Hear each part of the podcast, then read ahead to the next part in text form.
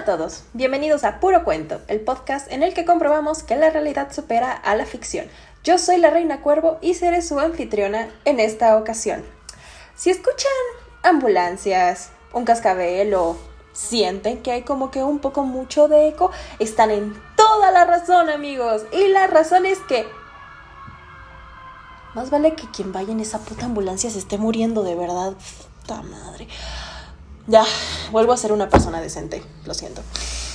Me cambié de casa. Me cambié de... Es domingo porque están pasando putas motocicletas. No puedo. Me cambié de casa, ya no tengo cuarto propio. Y eso se traduce en ya no tengo un espacio cerrado para grabar y que se escuche de forma decente. Eh, no tengo dónde hacerme un estudio. Me han recomendado grabar en el baño o en el medio baño que hay acá en su casa y es como, ah, sí, no. ¿Saben cómo se encierra el calor ahí? No. Así que lo vamos a resolver eventualmente. Pero de momento les agradezco que se hayan quedado conmigo. Les pido una disculpa por la tardanza, pero es que entre mudanza, COVID, porque sí me dio COVID y muchas otras cosas, no tuve la oportunidad de grabar este episodio que muchos de ustedes querían y a la fecha me siguen llegando historias relacionadas al mismo. Pues en esta ocasión el programa es sobre las familias. Todos hemos tenido problemas con nuestras familias. Algún tío, algún pariente ha hecho un comentario desatinado, ya sea por accidente o ya sea con la verdadera intención de hacer daño. Pero si algo podemos decir, si, si hay algo de lo que puedo estar segura, es que las familias perfectas no existen. No existen los papás perfectos, los hijos perfectos, los hermanos perfectos, las mascotas perfectas. No hay nada de eso. Siempre va a haber discusiones, siempre va a haber diferencias. Pero hay de conflictos a conflictos. Y en esta ocasión les traigo un cuento con una familia muy conflictiva que se entiende por qué la pobre protagonista estaba desesperada por casarse nada más para salirse de su casa, porque aparte en esas épocas no es como que se pusiera a chambear y se independizaba, no, era o te casas o te jodes. Y como podrán imaginar, el cuento del que vamos a hablar en esta ocasión es La Cenicienta. Así que procedemos al resumen y a contar las anécdotas que ustedes me han enviado. Comenzamos.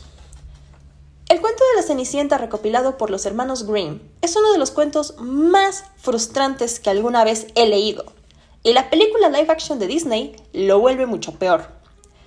En esta historia, un hombre acaudalado vive feliz con su esposa y su hija, cuyo nombre nunca se nos revela. Sin embargo, la esposa enferma y antes de morir, le pide a su hija que siga siendo buena y bondadosa, pues así Dios la protegerá y ella podrá seguir bajando a cuidarla. La niña acepta y su madre muere. Pero no se había terminado de enfriar la primera esposa cuando el padre ya se estaba casando con otra viuda que tenía dos hijas tan crueles y malvadas como ella. Nada más llegar, se sintieron las dueñas del rancho y comenzaron a hacerle todo tipo de maldades a la primera hija del viudo, como despojarla de sus vestidos caros para vestirla con harapos y convertirla en la sirvienta de la casa. Ojo, que en esta versión el pinche padre de Cenicienta sigue vivo. En la versión de Disney, en la de Drew Barrymore y en la de Hilary Duff, el papá se muere por distintas circunstancias y por eso la madrastra y las hermanastras comienzan a tratar de la cola cenicienta. Aquel pinche hombre sigue vivo, ¿ok? Y el muy imbécil permite que maltraten a su hija porque sí. Porque existen papás y mamás así de ojetes y pendejos dominados por sus parejas.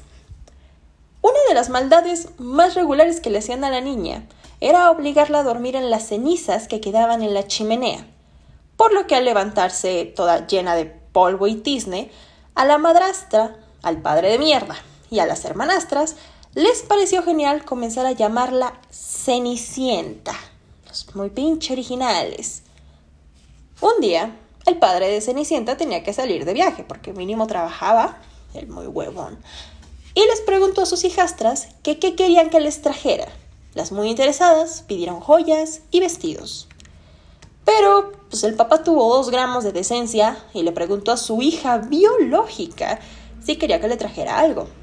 La niña, muy a lo bella, le pidió la primera rama del árbol que tocara su sombrero al regresar a casa.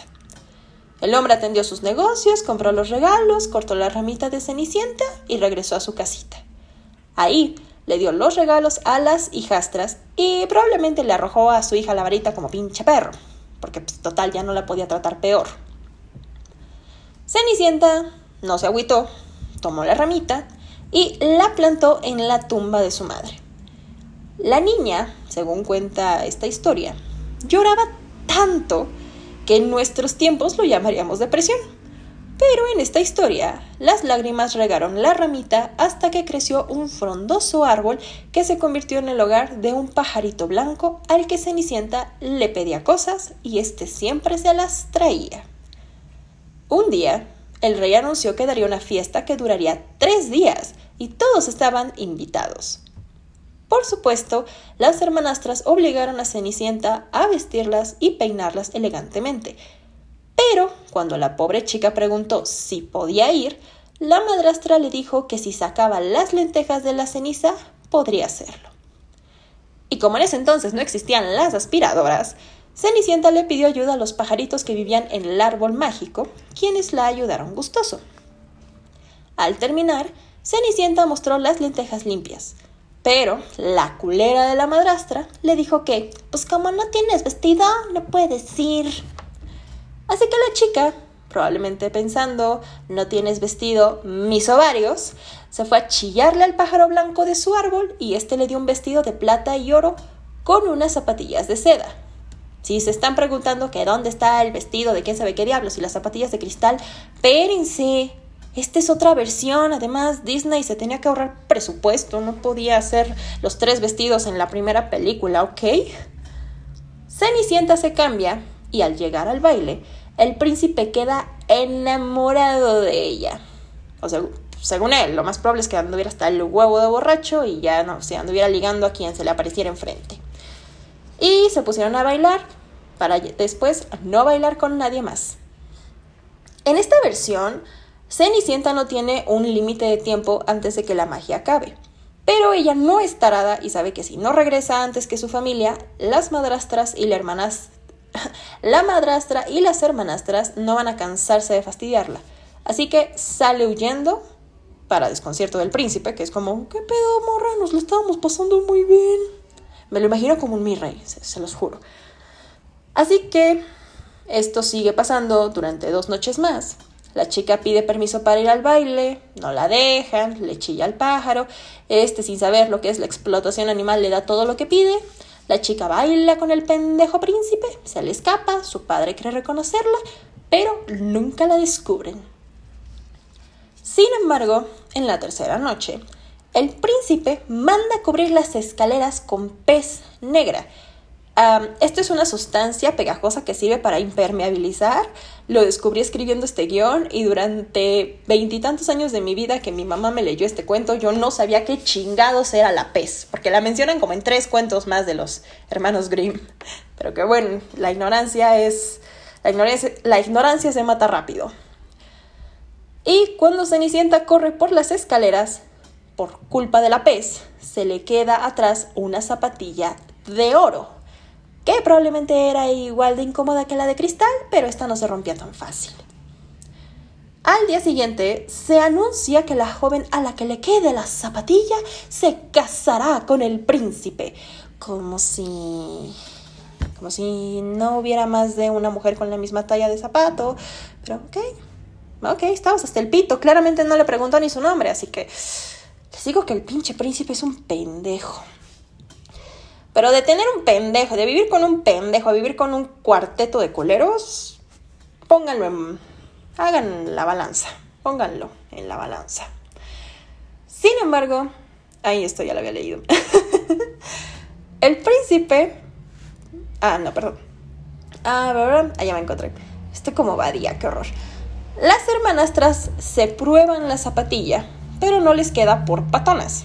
Así que la madre les sugiere mutilarse para que les entre, aunque al final, como el zapato sangra, las descubren.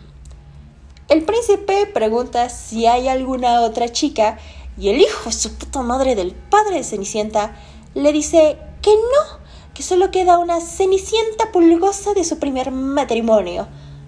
Pero el príncipe la manda a traer de todos modos y ¡oh, sorpresa! El zapato le queda perfecto. Quererte no mames. ¡Qué asco! Ponerse una zapatilla llena de sangre. O sea, porque te juro que ni la limpiaron. Digo. Cenicienta y el príncipe se casan, pero las hipócritas de las hermanastras, buscando ganar su favor, quieren acompañar a la chica a la entrada de la iglesia. Solo que no contaban con las palomitas que eran muy barrio, que le sacan un ojo a cada una, y como no aprenden su lección, les sacan el otro ojo al salir de la iglesia. Y colorín colorado, este cuento se ha acabado. Yo siempre he dicho que si yo hubiera sido Cenicienta, hubiera mandado ejecutar a toda mi pinche familia por ojetes, por maltratadores, por explotadores, por, por venganza, si lo quieres ver así. Pero no, los cuentos siempre tratan de una protagonista humilde, buena y que lo perdona todo cuando cuando no es bueno reprimir las cosas, cuando estás enojada o enojado con tu familia, lo tienes que expresar. Si bien no gritarles en la cara por qué estás hasta la madre de ellos, por qué estás enojado con ellos, sí hablarlo con un amigo, con un terapeuta, con, con un maestro, con alguien de confianza, pero Guardarse todo eso es pésimo para la salud. De verdad, guardas y guardas y guardas tantas cosas que si se lo perdonas a tu familia, terminas perdonándoselo a cualquier persona. Y llega alguien que no tiene nada que ver contigo y te va a hacer sentir mal porque pues tú estás acostumbrada o acostumbrado a que tu propia sangre lo haga. Y de verdad amigos, si ustedes se encuentran en una situación así, no lo permitan. No les digo que les mienten la madre a sus familias si son menores de edad y, y dependen de ellos económicamente, pero pueden tratar de hablar estos problemas. Si su familia, sus papás, sus tíos, abuelos no quieren colaborar, pueden insistir si quieren, capaz y estas personas con las que hay un conflicto cambian de parecer, pero si no... Mm, yo les diría que marcaran su distancia, que hablaran con alguien de confianza, de preferencia un terapeuta o un psicólogo escolar, y no repitan esos mismos patrones. Eviten convertirse en aquello que tanto daño les ha hecho. Y con este consejo comenzamos con la sección de historias. Me mandaron historias tanto en los comentarios de TikTok como en, en Instagram, en mensaje privado. Eh, y la neta, amigos, yo, yo esperaba que, fuera algo no tan grave, no tan triste. Me mandaron unas historias bien fuertes. en esta ocasión nada más vamos a leer las de TikTok. Eh, las de Instagram las tengo guardadas, pero esas las voy a contar de forma independiente, si ustedes me dan permiso. Y en la convocatoria de las anécdotas para puro cuento fue de lo peor que te ha hecho tu familia. Tal vez yo sí di pie a que me contaran historias muy fuertes, muy crudas, pero reconozco que me iban a, mandar, yo pensé que me iban a mandar algo más light como, no, es que yo tenía un Max Steel y mi hermana me lo robaba siempre para jugar con las Barbies o mi papá no fue a mi presentación del Día del Padre cuando estaba en kinder o, algo por el estilo. Por, ejemplo, este, algo que yo recuerdo que me molestó mucho de una prima es que en un cumpleaños mío eh, estábamos apagando las velitas del pastel y, y, esta niña las apagó. O sea, no me dejó soplarlas a mí, las sopló ella y eso me enojó mucho. Pero, pues vamos a ver Comenzamos con la historia de Yaliska-J. Mi hermano me dejó encerrada en un cuarto sin bombilla con todas las películas de Chucky reproduciéndose sin control durante 24 horas. Me pasaba comida por la ventana y volvía a darle play a las películas cuando se terminaran de reproducir. Es muy leve, e, es, leve, eh, me preocupa saber dónde chingados estaban tus papás como para que tu hermano te tuviera 24 horas encerrada sin que nadie le dijera nada. Eh, uno crece y se da cuenta de que las películas de Chucky pues dan risa. O sea, sí te, sí te asusta el jumper, sí te asusta la música, pero, güey, lidiar con Chucky es relativamente muy fácil. Una buena patada y se va a chingar a su madre el muñeco. Y si se supone que estuviste 24 horas sin parar viendo las películas de Chucky, pues ya te las deberías de haber aprendido. Ya, ya deberías saber en qué momento salta el monito, en qué momento hay la sangre, en qué momento matan a alguien. Eh, pero aún así, este... Yo neta quiero saber cómo le hizo el cabrón de tu hermano para tenerte 24 horas encerrada, pasándote comida por una ventana sin que nadie se diera cuenta. E, eso no mames. ¿Qué pedo con tus papás? Espero que haya sido algo como que los dejaron encargados o, a lo mejor tú lo sentiste como 24 horas, pero sí fue muy ojete por parte de tu hermano, pero capaz la noción del tiempo la tienes un poco cuatrapeada. No por decir que me estás mintiendo, no por decir que estás exagerando, solo desde la perspectiva de una niña pequeña probablemente sí, sí, sentiste que era mucho tiempo, porque es imposible que a uno de los hijos lo tengan encerrado 24 horas y los papás no se den cuenta a menos que no estén en casa, que estén borrachos, drogados o muertos. Eh, Liz Natsuki nos comenta, mi madre se enojó conmigo por sufrir un ataque de pánico. Y similar, Astre-Rist nos dice, la mía me gritó por tener un ataque de ansiedad y decir que yo lo debo controlar porque no aceptan nerviositos. Y este es un problema bastante frecuente. Podrás decir que es leve, a lo mejor de todo lo que me han contado, si es una anécdota relativamente, si es una anécdota relativamente leves, pero es algo que pasa mucho, bastante la gente, sobre todo la generación de nuestros padres, de nuestros abuelos, hay mucha gente a la que todavía le cuesta entender que las enfermedades mentales, las condiciones de la mente existen. Creen que la depresión se cura ocupándose con algo, limpiando la casa, saliendo a trabajar, que, que la ansiedad es ser un nerviosito, un exagerado, que la agarofobia, por ejemplo, el miedo a salir a casa, el miedo al exterior es, es una excusa, es una exageración, y no lo son.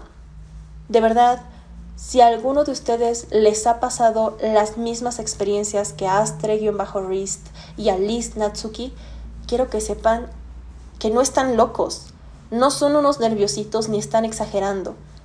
Su cerebro, su cabeza está enferma, tiene necesidad de ayuda.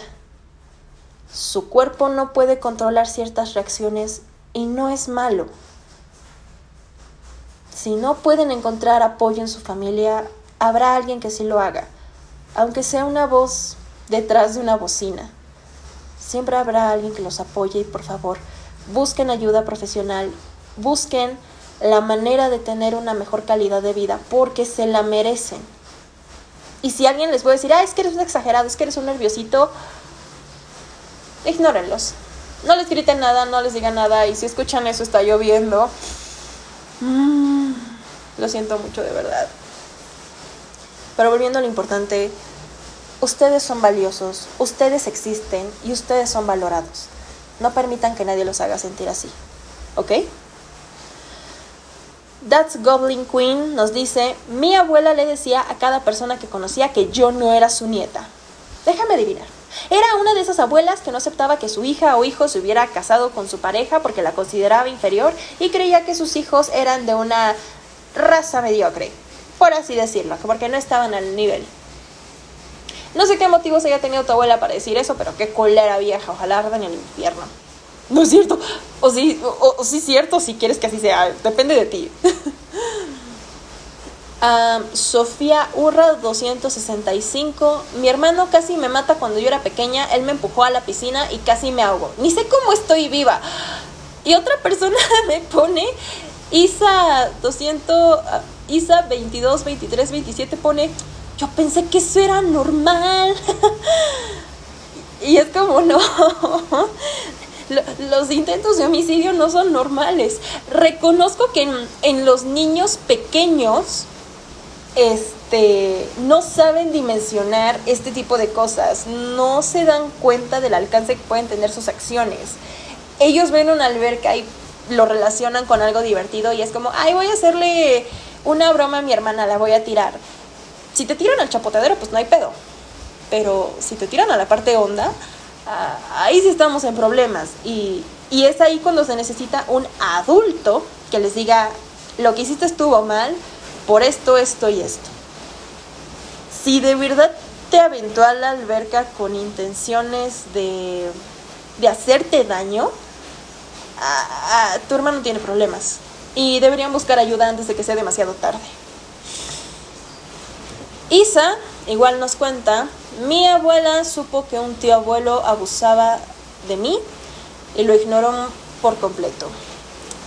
Isa, empatizo contigo, no porque me haya pasado algo igual, solo porque la empatía se... La empatía es para todos para todos los que han sufrido un daño. Y aparte es lamentable que casos como el tuyo sigan existiendo. Casos de niñas, niños abusados por un pariente que no les creen, que cuando lo comentan en la escuela o les dan clases de este tipo de prevención en la escuela, es como de siempre díganselo a alguien de confianza, y van con alguien en quien confían y les dicen, no, es que no es cierto, es que estás mintiendo, es que quién sabe qué, entonces queda el, entonces en quién puedo confiar. De verdad espero que esa situación ya haya terminado, que el maldito de tu tío abuelo haya recibido su castigo y que tú hayas recibido la ayuda profesional y emocional para vivir una vida plena porque te lo mereces. Taki-Uchiha 2000 nos dice, esto lo hizo muchas veces, pero mi hermano me pegaba y gritaba y me insultaba al punto que le tenía miedo. Probablemente si tu hermano era mayor, se sentía desplazado por ti, lo cual no lo justifica. Solo... No sé cómo tus papás permitían eso. O sea, la neta no sé cómo muchas de las cosas que me platican aquí podían permitirlo. Es... Es indignante. La Dafisa nos cuenta. Yo desde niña tengo el hábito de jugar con las manos mientras imagino cosas y cada vez que me veían haciendo eso, mi tía me gritaba. Incluso invalidó que mi padre, ay Dios, abusara de mí diciendo que su madre había sido más cruel con ella. Ahora que escribo, que escribo veo que de verdad sí me hizo mucho daño esa parte de mi familia. Claro que te hizo daño. Aquí me cuentas que desde los nueve años recibiste ese trato. La verdad ahora yo tengo 34 y decidí que ya no quiero ir más de visita a su casa. De verdad podría seguir contando y contando historias. Eso es importante. Si alguien les hizo daño y ustedes son adultos, independientes y no tienen la más mínima voluntad ni, ni las más poquitas ganas de visitar a sus familiares que les hicieron daño, no lo hagan. De verdad, no lo hagan esta pendejada de es que es tu familia y la tienes que perdonar, es que es tu padre y lo tienes que perdonar o respetar. No. No le debes nada a tus padres, no le debes nada a tu familia y menos si te hicieron daño. Si no quieres visitarlos, si no quieres hacerte cargo de ellos en su vejez, no estás obligada, no estás obligado. Porque cuando tú necesitaste de ellos y ellos no tenían opción más que cuidarte porque ellos quisieron tenerte o no se cuidaron o yo qué sé, si ellos no lo hicieron cuando tú los necesitaste, tú no tienes por qué cuidarlos cuando ellos lo necesiten.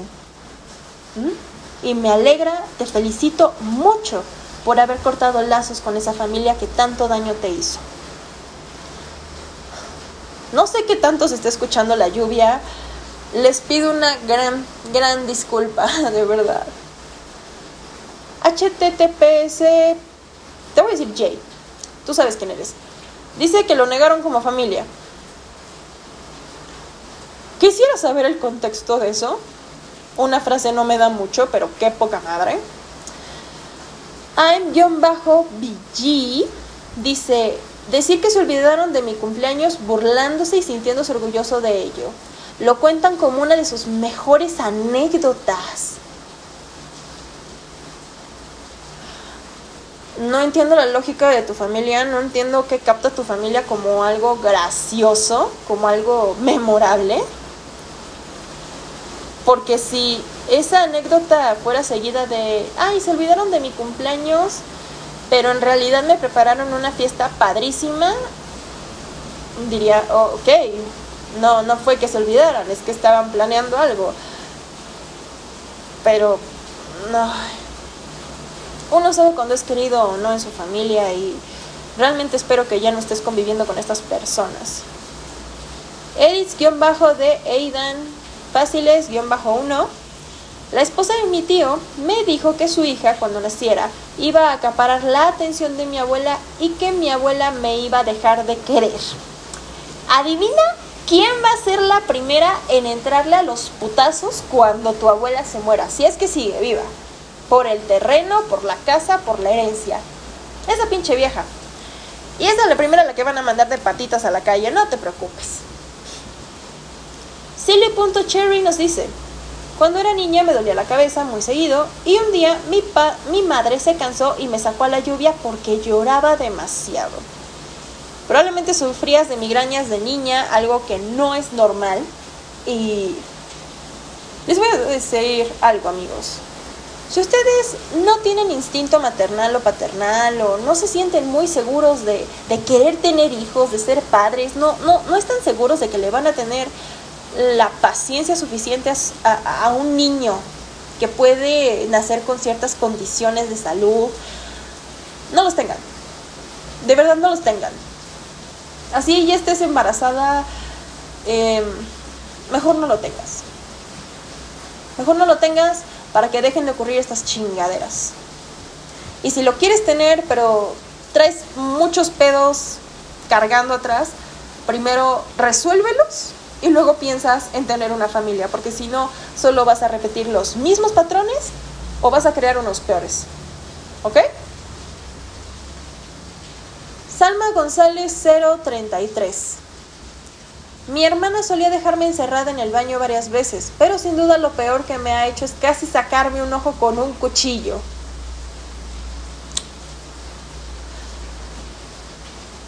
Uh, ¿Qué clase de Michael Myers era tu hermana? No entiendo cuál es la necesidad de dejar al alcance de niños chiquitos objetos punzocortantes, de no criarlos, de no, de no cuidarlos. Qué decepción. Esto, esto es en serio es bastante decepcionante. Aquí estoy viendo de reojo unos cuantos. Princesa-Caballero Luna. Hola Luna, ¿cómo estás? Dice que por ser yo misma nunca encajaría, que yo solo hago porquerías. Angie-Lovegood19 me dice no terminaría jamás. Wei de G-Link dice, en mi graduación me dijeron que era una buena para nada. Leticia 7 Suebello me han intentado controlar psicológicamente. Carolina Viteri 92 decir que nos robamos una botella de trago mi hermano y yo. Total fue un tío y nadie se disculpó. Díganme, ¿de verdad quieren seguir formando parte de estas familias?